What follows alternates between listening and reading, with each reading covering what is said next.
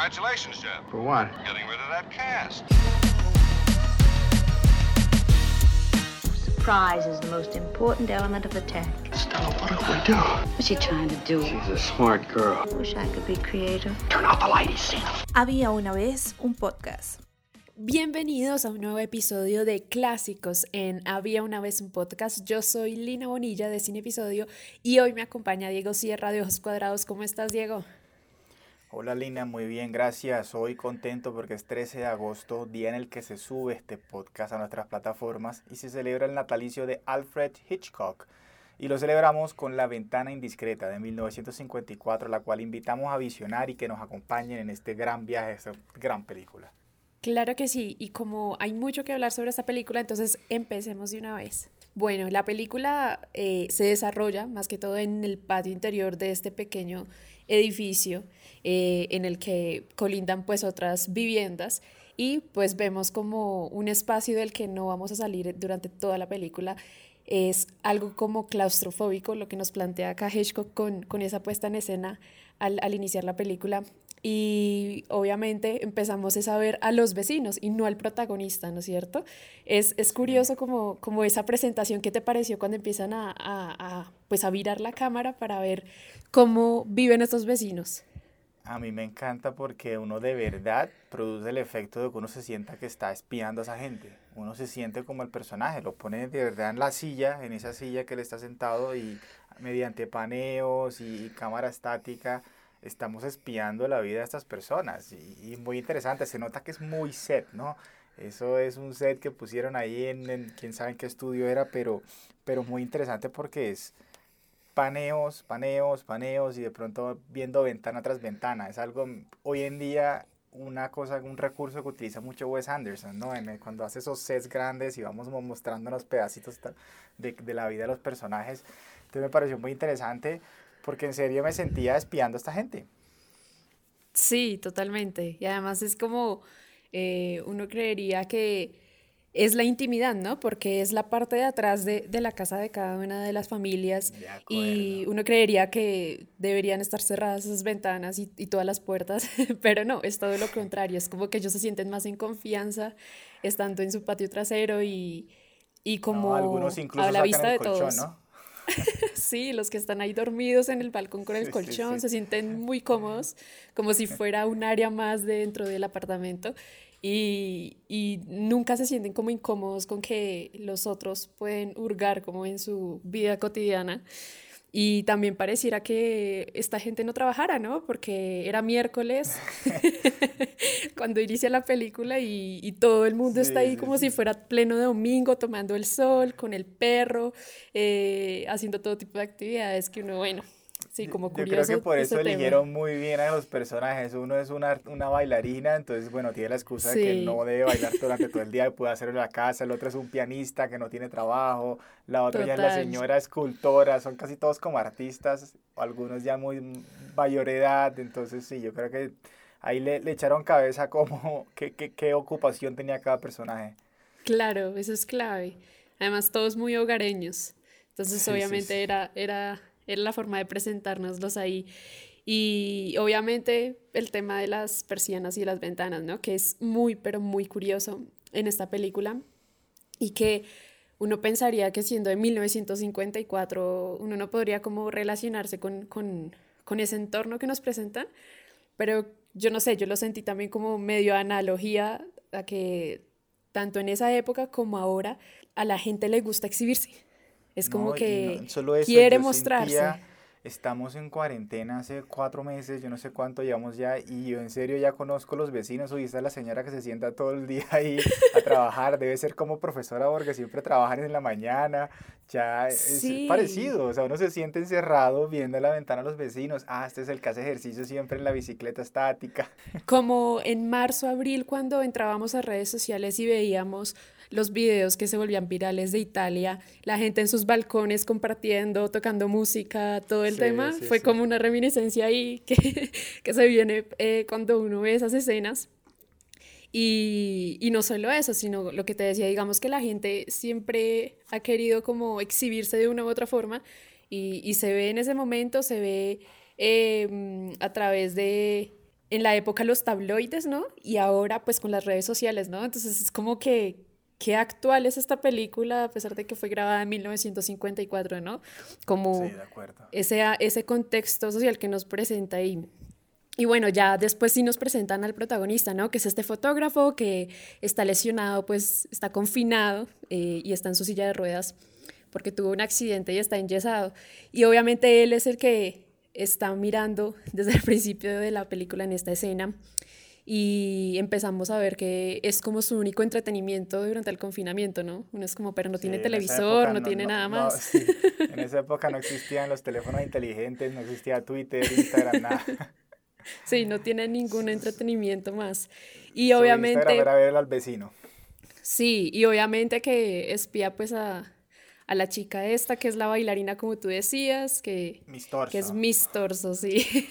Miss Torso, entonces él tiene como ya a todos como en el radar, ya los conoce eh, y Les sus rutinas y sus comportamientos. y- Sí, y luego entra como la, la mujer o la enfermera que ha estado pendiente de él durante el confinamiento, que es muy curiosa, ¿no? Muy habladora, muy Uy, sí, eh, filosófica también. Parece Y una lo mamá. regaña y todo, claro, quiere cuidar de él y tienes que hacer esto y esta es la chica buena y cásate con ella y él no. Pero lo interesante de ella es que ella es la primera que nos empieza a plantar eh, para dónde va la cosa con Hitchcock en esta película y es el misterio, ¿no? Porque ella es como la pitoniza, como ella dice, eh, y la que empieza a decir que cosas malas se acercan, ¿no? También Sí. por, por esa rutina Sí. que le está obteniendo de Que espiar a los nada demás. bueno puede salir de estar espiando, ¿cierto? Sí, esa es como la primera, el primer easter egg, como la primera pista que nos dan ahí de que algo, eh, además de lo que ya estamos viendo, va a pasar y, y que va a ser un poco grave, ¿no? O sea, ya es como la, la sensación que uno le da.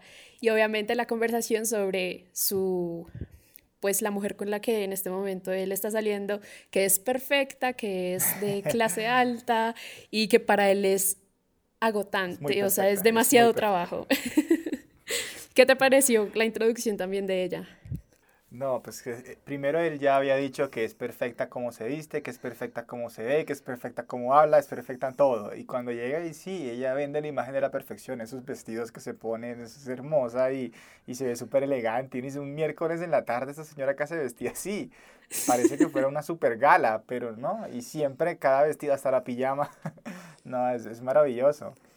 A mí lo que más me gusta de toda esta trama o como de este enfoque que le dan a la relación de él con ella es como nos muestran al principio cuando llega esta pareja de recién casados al apartamento del lado, ¿no?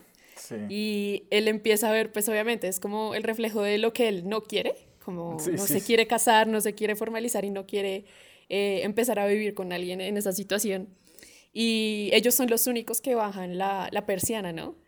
Mm, O sea, digamos, son los, que, los únicos que tienen como un cierto tipo Una de vida privacidad, una vida privada, pero aún así él como que las pocas cosas que ve más adelante es ese desgaste al que él teme en el matrimonio, ¿no? Porque ahí se empieza a ver como el, como el esposo de esa pareja está siempre en la ventana como para escapar de lo que hay adentro, de lo que, que es esa dura vida dos ya en segundos. familia. Se asoma a la ventana y de una vez lo llaman, venga para acá. Sí, no, no logra estar ni tres minutos ni nada en la ventana como tomando un respiro porque ya la esposa lo está, lo está llamando, lo está necesitando. Entonces es muy chévere esa relación y pues vemos también lo que está pasando en su apartamento adentro con Lisa, ¿no? Entonces es muy chévere esa, esa Sí, como esa además, comparación eh, que nos No hacen es ahí. solo Estela la que le dice cásese y haga esto y haga lo otro, sino que Lisa de entrada le va diciendo, hombre, deja de viajar por todo el mundo, quédate acá conmigo y él no quiere, no quiere reacio. Y, y uno cree que van a terminar, pero no, ella no puede dejarlo. Uno los ve incompatibles, ¿no? Sí, sí, sí. Total, Pero uno ve que ella se está esforzando en ese sentido, como que ella ahora entiende qué es lo que a él le molesta de, de su actitud de querer arrastrarlo a una vida, pues, eh, de quietud y en la que no hay, pues, más aventuras como No fotógrafo, tiene ¿no? aventura, exacto. Those are just a few of my neighbors. First, I watched them just to kill time, but then I couldn't take my eyes off them, just as you won't be able to. And you won't be able to take your eyes off the glowing beauty of Grace Kelly, who shares the heart and curiosity of James Stewart in this story of a romance shadowed by the terror of a horrifying secret.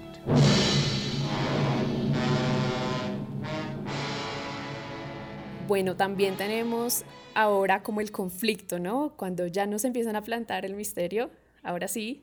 O sea, fue como el guiño con, con la enfermera y ahora sí vemos algo certero y es esta noche de lluvia, luego de esa pelea con Lisa, en la que él empieza a ver cosas extrañas allá en el vecindario y escucha un grito y luego los cristales rotos y eh, observa a este vecino que está justo enfrente de él en el segundo piso, en el otro edificio, y saliendo de su departamento como a una hora súper extraña, 3 de la mañana, y pues ve que sale y entra, sale y entra y le parece súper extraño.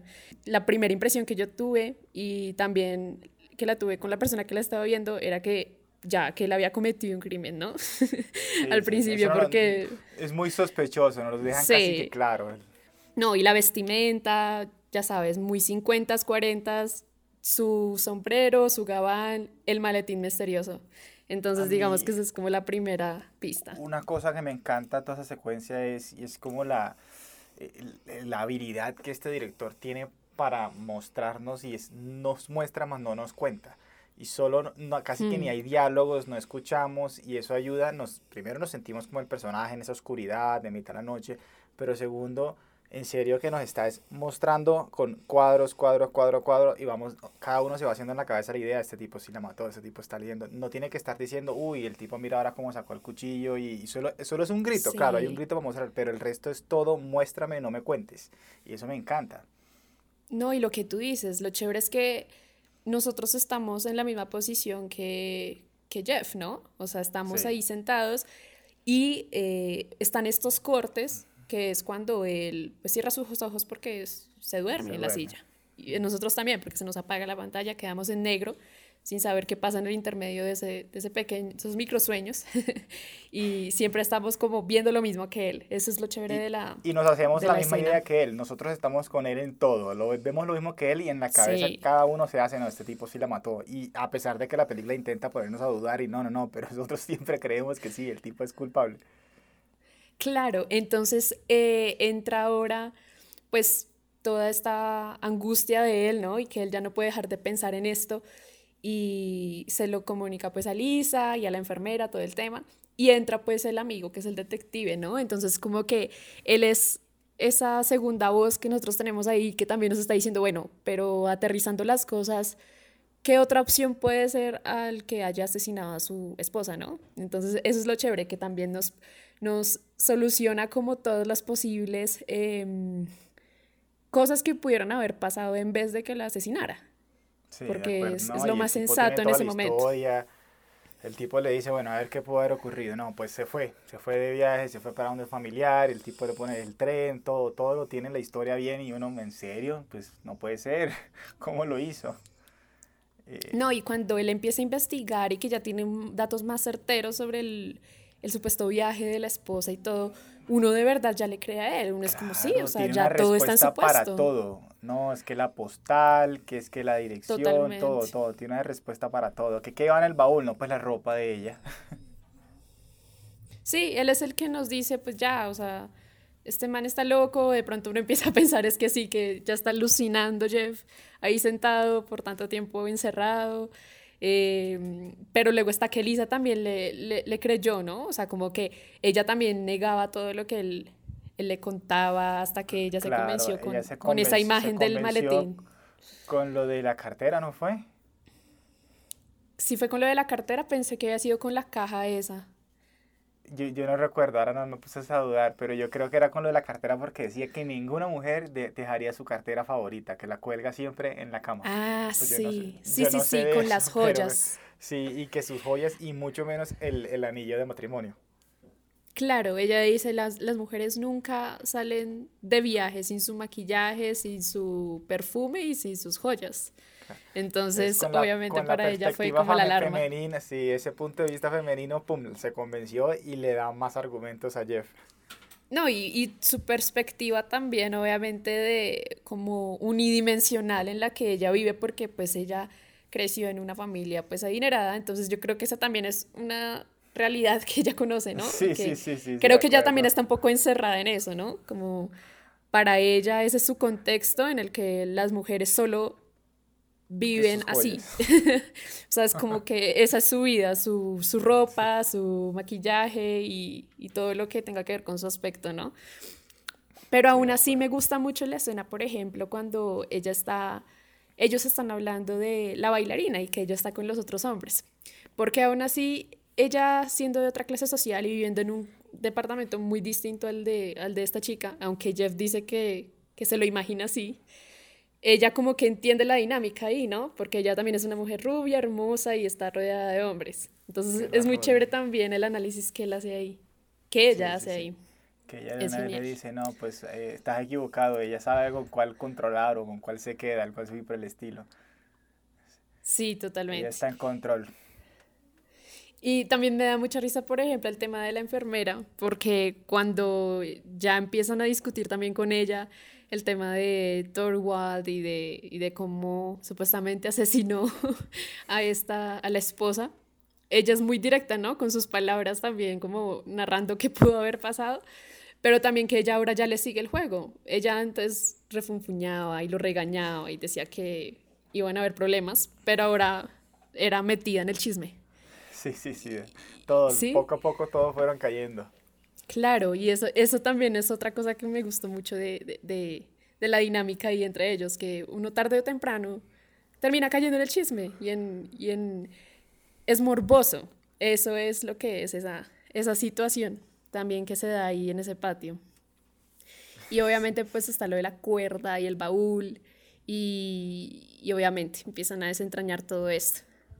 Sí, no, no, no, de acuerdo. Y entonces empiezan a... to- todo el tema, se- el misterio no solo se va profundizando, sino que como poco a poco van cayendo todos, se van sumando. Yo creo que si pudieran incluir al vecino, el de la pareja, se- también te caía en el chisme.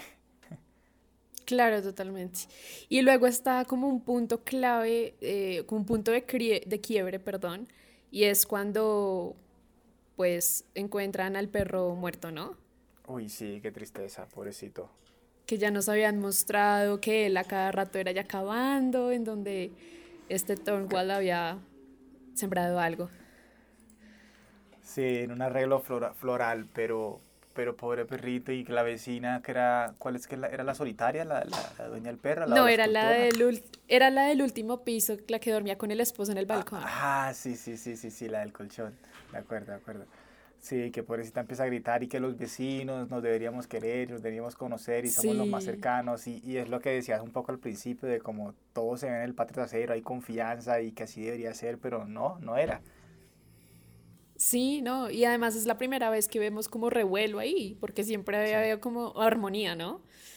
Y es la primera y- vez que vemos como a todos saliendo. Todos salen, pero dura muy poco. El del piano dice, no, pues sigamos con la fiesta, la bailarina igual y todos, todos se guardan, pobrecitos.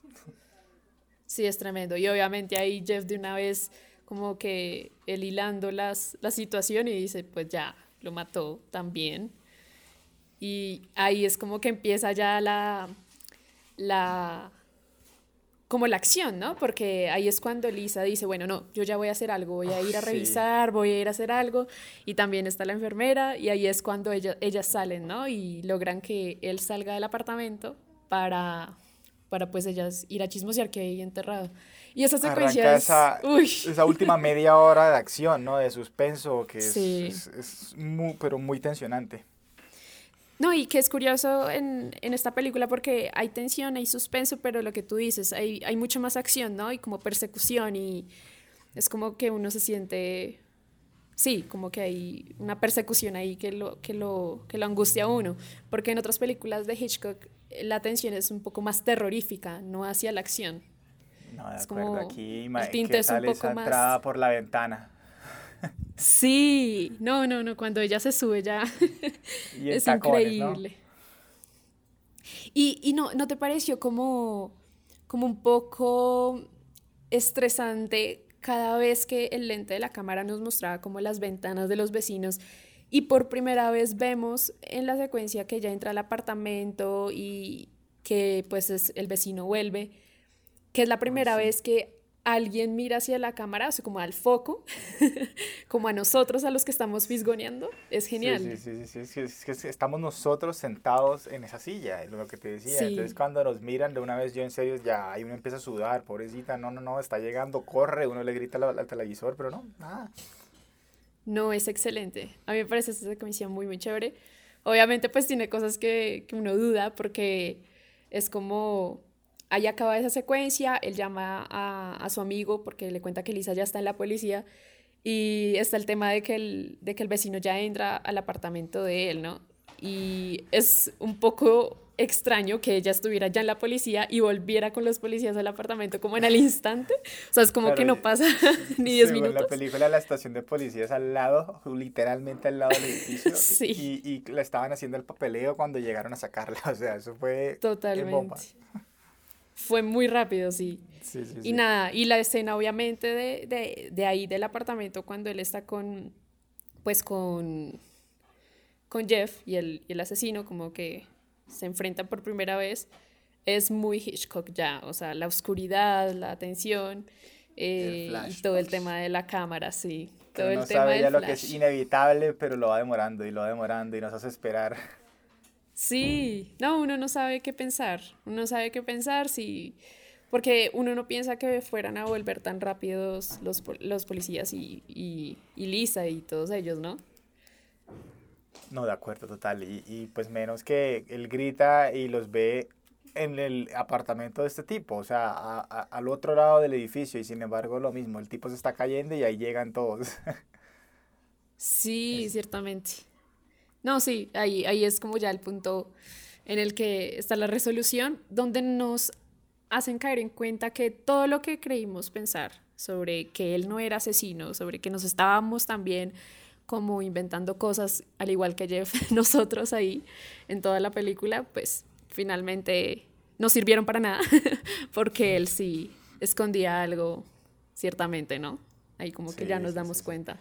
Uno todo el tiempo además porque es Hitchcock, uno todo el tiempo está pensando, bueno, pero ¿cuándo, ¿cuándo nos va a decir que todo lo que teníamos pensado acerca de la resolución no era cierto? y, y nos lo dice con la premisa, ¿no? Que él mató a su esposa. Eso es lo interesante también de la resolución, ¿no es cierto? Sí, de acuerdo, de acuerdo, ¿no? Y, y tiene respuesta para todo. ¿Qué, ¿Qué, qué, pasó con el perro? No, que ya no hay nada ahí. ¿Por qué? No, porque el tipo se dio cuenta que el perro estaba espiando y entonces claro. lo, lo sacó a todos nos, nos, sacan de duda que no quede ningún cabo suelto. No, y también como la resolución para otros personajes que para nosotros no eran tan interesantes o que, o bueno, no eran el centro, como por ejemplo está la mujer solitaria, ¿no? Sí. Vemos como ella estaba... ella estaba obviamente solitaria y hablaba sola y luego eso es casi que podría ser un, un, cortometraje muy emotivo, porque la vemos sola, habla sola y bueno, después podemos pasar a que la tipa intenta tener una relación y el tipo es un estúpido abusivo, no, lo rechaza. Y luego se va a mm. quitar la vida y la música la detiene. Y termina conociendo al músico que impidió su, su, suicidio. Entonces, eso, eso fue un, un, cortometraje cortítico ahí que te cuenta muy chévere, muy bonita esa historia, me pareció. No, y sabes qué es lo chistoso que la primera vez que nos preocupamos por ella ellos están muy ocupados obviamente del vecino, porque eh, Jeff está con la enfermera y ella en el momento se da cuenta de las, de las pastillas, ¿no? Y dice, ay, mm. esas pastillas yo las he eh, pues implementado en mi trabajo y, y, sé que son las que acaban con todo de manera rápida. Sí, y, y, lo dice tan rápido que a veces, o sea, de pronto uno no se podría ni dar cuenta de lo que está pasando, porque volvemos a lo del vecino, a lo del asesino, y nos damos cuenta de la... En ese momento uno está viéndola a ella y se va a matar y uno dice, pero, pero dejaste de botada a tu chica, ¿qué pasó? Muéstrame dónde estamos. Sí, es, es, algo como preocupante ahí, porque vemos también que ellos están muy concentrados en la situación y en Lisa y en lo que está pasando allá al frente. Pero pues bueno, vemos lo de la música, también ella se da cuenta, la enfermera dice, paró porque la música la, la detuvo de una u otra forma y vemos como su resolución allá en el apartamento del pianista es, es, es como tú dijiste, como un cortometraje chévere que nos cuentan ahí al lado, ¿no? Es excelente. Sí, sí, sí, muy bueno. Y pues obviamente la escena que es muy diciente, aún sin tener diálogos, que es con Jeff ahí ya descansando, como que ya está más tranquilo, que ya no está tan preocupado sobre qué es lo que pasa con sus vecinos. O sea, ya está en, en plan, ahora tengo mis dos piernas rotas por haber caído. Falta de una hora son las dos. Estoy en reposo y es como esa tranquilidad de tener a Lisa ahí al lado, ¿no? Y ella sí está ahí cuidándolo y leyendo un libro de aventuras, por así decirlo, de viajes, y lo cambia por su revista de moda. Cuando, cuando Que ve que él se queda genial. dormido, cambia la revista. Es muy chévere la escena, me parece muy bonita y es como ella lo está intentando por él, ¿no? O sea, pero aún así Sí, ella sigue siendo la Lisa que él conoció, la de clase alta, la que le encanta la moda y, y, todo su contexto inicial. Entonces la película sí cierra de una manera como muy brillante, así como la mayoría de la filmografía de Alfred Hitchcock, a quien pues celebramos en este podcast de clásicos. Queríamos pues hablar un poquito de una película que creo que pues es importante dentro de su filmografía, también fue muy laureada, fue muy celebrada en su momento, pero para la actualidad de pronto no, no mucha gente la conoce y no- por eso queríamos hablar de ella y invitarlos también a que la vieran. Sí, de acuerdo. Yo creo que es una película que pues empieza un poco lenta, eso es cierto, pero los primeros minutos son cuando nos están poniendo en contexto, quién es quién. De hecho, es la primera conversación por teléfono que tiene el tipo, es como en la única que nos da mucha exposición, porque el resto es una película que demanda nuestra atención, es muy Mm. visual, casi que es cine mudo en algunos momentos, y como decíamos, Sí. va mostrándonos a atrás de, de, de los cuadros y las ventanas, y véanla, presten mucha atención y les van a mostrar y, y- vean esta masterclass en la dirección de cómo nos van a cortar una historia. Es hermosa, es una película hermosa también, como todo el diseño de producción, como tú decías, del set, es algo que desde el primer cuadro, desde que empieza la película, ya, ya es distintiva, ¿no? Entonces, eso fue todo por hoy en nuestro capítulo de clásicos en una vez un podcast. Este mes pues tenemos muchas cosas, el otro mes también vienen los semi, vamos a tener muchas cosas, ya tenemos planeado muchos contenidos para ustedes, así que muy conectados con el podcast todos los jueves tenemos un nuevo capítulo y no olviden seguirnos en arroba sin episodio y arroba ojoscuadrados.com. Chao, chao. There's no doubt. Rear Window is a film you can watch again and again. Also, again, the story doesn't matter. You know all the facts. You know what's going to happen. You know the plot. But it's the way, I think, um, two things. Again, the way Hitchcock shows it, which means where he aims the camera, what he puts in the frame, how he moves it, how he doesn't move it, the use of color, and Jimmy Stewart's character, who um, morally is on the edge. You see, should he be doing what he's doing? It's none of his business. You know, it really is none of his business. What kind of a guy is this? And he's our hero. You know, we have to go through with him. And I think that's something, uh, again, that um, only Stewart could have pulled off. Uh, you like him because he's a very genial guy in the beginning of the picture, you know. But he goes off on some perverse trip. You know, it's very odd.